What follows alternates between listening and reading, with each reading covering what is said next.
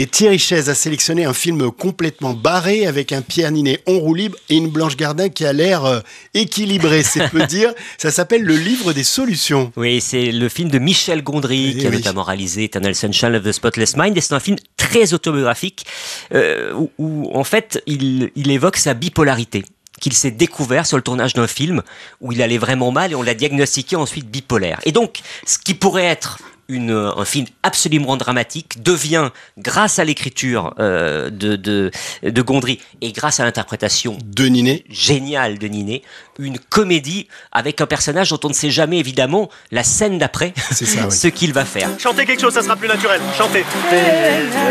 Là, c'est comme ça qu'on fait des films. Pierre Ninet prouve, euh, une fois encore, l'étendue de son registre. À Cannes, il avait été présenté à la quinzaine des réalisateurs et il avait été acclamé. Je pense que ça peut avoir un très beau succès en salle. Alors votre deuxième sélection est un film puissant, une Mm. atmosphère pesante, signé Catherine Breillat avec Léa Drucker. Ça s'appelle L'été dernier. Oui, l'été dernier, Léa Drucker, vous vous souvenez de Jusqu'à la garde, hein, ce film euh, où elle était euh, sous le joug d'un mari, d'un ex-mari particulièrement violent. C'était, elle avait eu le César. Cette année, je pense qu'elle est une candidate aussi au César pour ce film-là.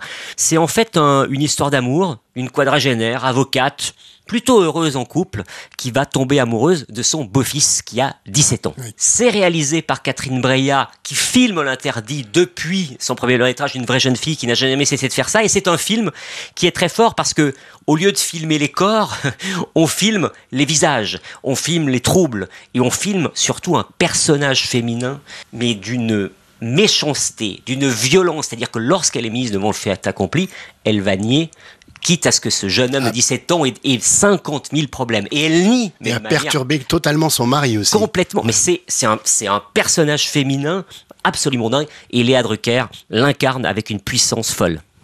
Léa Drucker, selon vous, magistrale, mais ça ne m'étonne pas.